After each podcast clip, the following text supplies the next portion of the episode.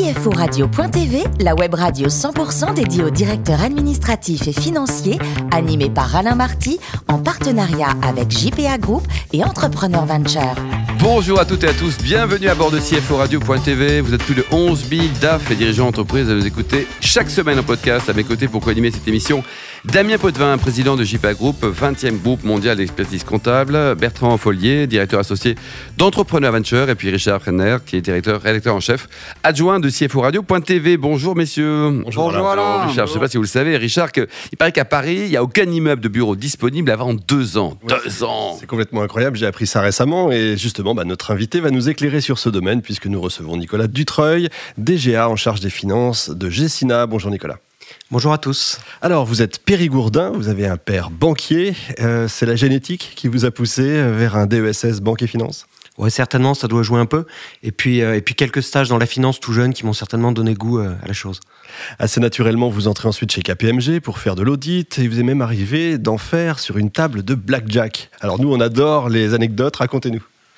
Euh, bah, écoutez, j'ai commencé dans le secteur bancaire, donc ça n'a rien à voir avec le blackjack, en tout cas en théorie. Oh, parfois, ils mettent le jackpot sur, un, sur une action. hein. Et puis le, le- le secteur était sympa, mais j'avais en- en- envie de tester autre chose. Et il y avait, euh, voilà, c'est l'époque où de grands groupes euh, de, de casinotiers étaient en train de se constituer, avec énormément d'acquisitions et donc des due deals dans les casinos pour ces acquisitions. Et dans des casinos, il n'y a pas de salle de réunion.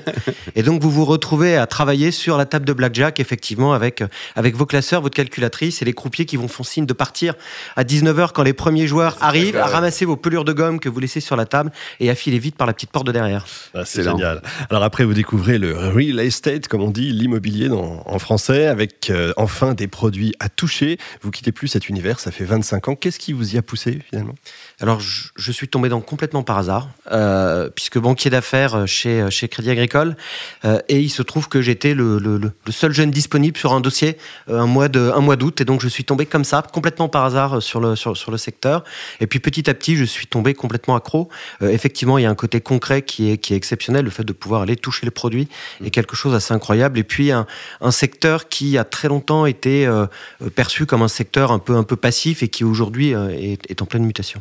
Et enfin, vous aviez l'envie bah, d'être un peu de l'autre côté, comme on dit, hein, de participer à une histoire industrielle. Et puis vous entrez chez Gessina. Vous nous rappelez ce que fait Gessina, ce que c'est?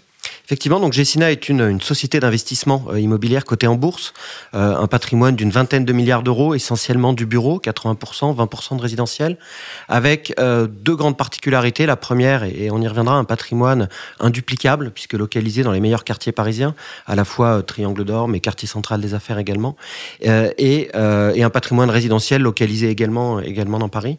Et puis la deuxième particularité, c'est une capacité à, réinvestir dans nos propres immeubles.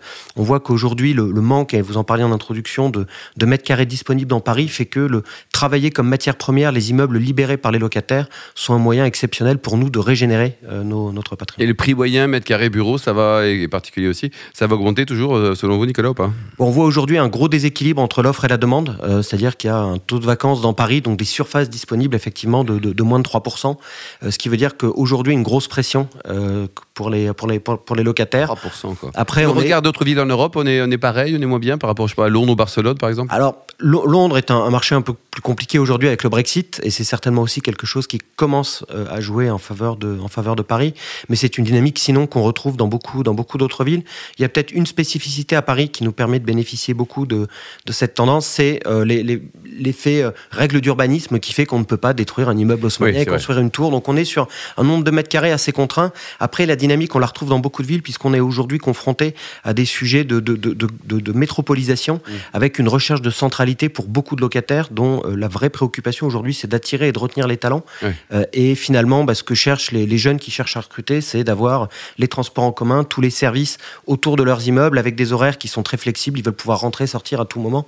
Et c'est vrai que des immeubles dans Paris, modernes, bien restructurés, correspondent parfaitement euh, à cette recherche. Damien? Bonjour Nicolas. Alors j'ai vu un peu dans, dans, la- dans votre article que vous parlez un petit peu de l'économie verte, le bilan carbone. Aujourd'hui, comment vous le suivez Comment vous mettez ça en avant dans la plaquette des comptes annuels? Alors on, le- met en avant, bien entendu, euh, euh, avec un rapport annuel intégré, c'est-à-dire la volonté d'aller euh, combiner de l'information financière, extra-financière. Mais ce- pense que ce qui est plus important que, les, que, le, que, que, ces comptes annuels, c'est la manière dont on a fait évoluer la manière de penser euh, sur ces sujets-là. C'est-à-dire que euh, pendant très longtemps, c'est le sujet immobilier, donc la partie active de notre bilan, qui était le driver sur ces, sur ces, sur ces sujets. Et on a voulu l'accompagner aussi sur notre structure de financement. Donc on a beaucoup réfléchi pour voir comment est-ce qu'on pouvait se financer du côté, euh, du côté vert également. On nous avait proposé beaucoup de produits qui ne nous convenaient pas et on a l'année dernière commencé à structurer des, euh, des, des, financements euh, bancaires euh, responsables, c'est-à-dire des financements dont la marge évolue en fonction non seulement de critères financiers, comme on l'a traditionnellement, euh, mais également de critères extra-financiers. Donc de manière très concrète, plus Gessina est performant d'un point de vue euh, consommation énergétique, biodiversité, et moins notre dette nous coûtera cher. Ah, c'est très impressionnant. Je vais éteindre la lumière chez moi. Je vais en reparler avec mon banquier, ce sera pas mal. Donc, on est sur le secteur de l'immobilier. Donc, forcément, vous avez une, une, vision à long terme. Comment ça se passe? Est-ce qu'il y a en ce moment des imprévus qui arrivent? Parce que voilà, on, vous avez des locataires, ils seront là pour longtemps. Donc, le business plan, il est fait sur quelques années. Alors effectivement, c'est sans doute un des avantages de cette industrie, c'est qu'on a de la visibilité sur nos revenus, ce qui ne veut pas dire non plus qu'il faut qu'on s'assoie euh, voilà, sur, euh, sur ces baux et qu'on attende simplement d'encaisser nos loyers. Je parlais tout à l'heure de mutation du secteur. On voit qu'effectivement, le, le, le, secteur est en train de se transformer. On voit l'arrivée de tendances nouvelles, de coworking, de densification des immeubles, de, de, de, de verdissement du patrimoine. Vous y croyez, vous, au coworking ou pas? Ou c'est un effet de mode? Parce que j'ai l'impression qu'il y a beaucoup de gens qui mettent des sous, mais c'est pas très rentable. Alors effectivement, je pense que c'est un, un, business model qui, qui se cherche peut-être en, encore un peu. Maintenant, c'est un modèle qui, je pense, a énormément d'avantages, euh, voilà, à offrir de la flexibilité, à, pour nous, euh, en tant que propriétaires, à aller regrouper euh, des demandes de locataires qui sont des petites structures qu'on n'aurait pas forcément su adresser euh, sur, nos, sur, nos, sur nos grandes surfaces. Après, c'est un secteur qui peut gagner de l'argent parce qu'il y a quand même le coworking. Alors, le terme est nouveau, mais en fait, Régus a inventé ça déjà il y a de nombreuses années Belle société, et, et, hein. et, qui gagne de l'argent. Bertrand, vous en pensez quoi? Ce secteur-là, vous y croyez ou pas? Oui, tout à, fait. Oui, non, tout, tout, tout, à fait. Nous, on y croit et je suppose que pour vous, ce sont des partenaires quelque part. Euh... Des partenaires et puis parfois aussi un peu une source d'inspiration. Oui, on voit bien qu'il y a manière de faire évoluer nos relations avec nos locataires en s'inspirant de ce qui est en train de se faire dans ce secteur. Mmh. Damien? Euh, Est-ce que l'IFRS 16, ça vous parle, Nicolas? Alors ça, ça, ça, me parle, je, je ne m'attendais pas à cette question un peu technique. Non mais, mais... je dirais que l'impact n'est pas forcément pour vous, mais pour vos clients, parce que c'est un sujet sur la location. Eh bien, détrompez-vous. Euh, J'avais la, la, la, la, même conviction en pensant que ce seraient nos locataires qui allaient avoir, être impactés sur leur bilan avec l'obligation de, de, de, de, de consolider la, les baux sur leur, sur leur durée. Et finalement, il y a aussi un impact chez les foncières, puisqu'on a beaucoup d'immeubles qui sont construits sur des baux amphithéotiques, c'est-à-dire ah des, oui. des, des, des, fonciers qui ne nous appartiennent pas, parfois avec des durées un peu longues. Euh, et donc forcément, ça a aussi un impact chez nous. Après, d'une manière concrète sur le business, euh, aujourd'hui, ça n'a pas changé du tout la manière dont nos locataires réfléchissent à leur immobilier en termes, par exemple, de durée d'engagement de baux. D'accord, donc eux n'ont pas changé leur façon de faire, c'est finalement qu'une question de présentation comptable. Exactement. Très bien. Bertrand? Ce que je veux savoir, c'est ce que euh, on n'a pas euh, évidemment de, de problèmes environnementaux, mais vous, au niveau technologique, est-ce que ça vous amène des nouveaux services? Est-ce qu'on vous fait de plus en plus de demandes? Est-ce que ça veut dire de nouveaux investissements?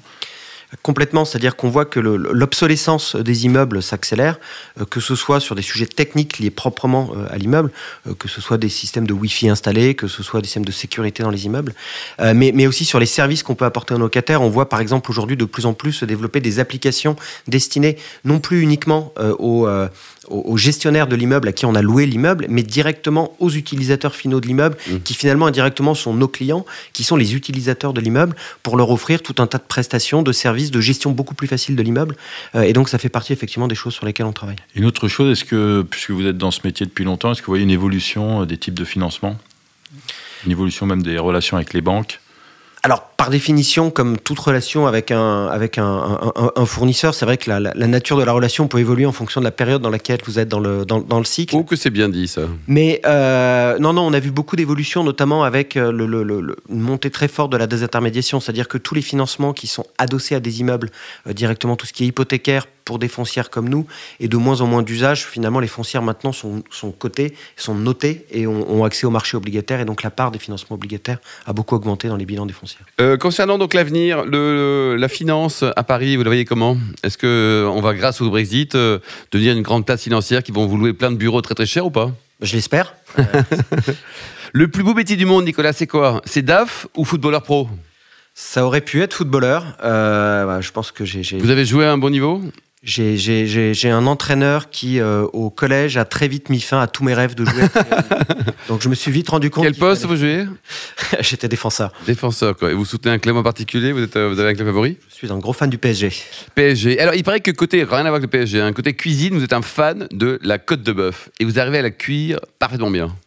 Je suis un gros fan du barbecue, effectivement. Et au barbecue, je crois que c'est le- à la fois le plus simple et en même temps le plus sympa. C'est finalement la côte de bœuf avec, avec des copains, oui. Bon, on est tous d'accord là-dessus. Hein, c'est- on est tous d'accord. Ouais, évidemment. Et sinon, pour terminer, un petit road, euh, une petite balade euh, en famille euh, en Floride, c'est sympa comme, euh, comme vacances ou pas? Ah, bah, les vacances, c'est toujours, je pense, l'occasion, quand on a des vies professionnelles très actives, de pouvoir passer du temps en famille. Et les road trips, euh, voilà, sont un moyen de, de- de ressouder, de créer des, des, des souvenirs communs. Et c'est toujours très sympa. oui. Sur quel âge vous avez des enfants C'est Euh, c'est euh, 10, 12, 14. Ouais, 10, donc ça bouge Ah, quand même, hein, c'est 10 ou 14, bon courage. hein. Exactement. Merci beaucoup en tout cas Nicolas, merci également à vous Damien, Bertrand et Richard, fin de ce numéro de CFO Radio.tv. Retrouvez toute notre actualité sur nos comptes Twitter, LinkedIn et puis Facebook. On se donne rendez-vous mercredi prochain à 14h pour une nouvelle émission. CFO Radio.tv vous a été présenté par Alain Marty en partenariat avec JPA Group et Entrepreneur Venture.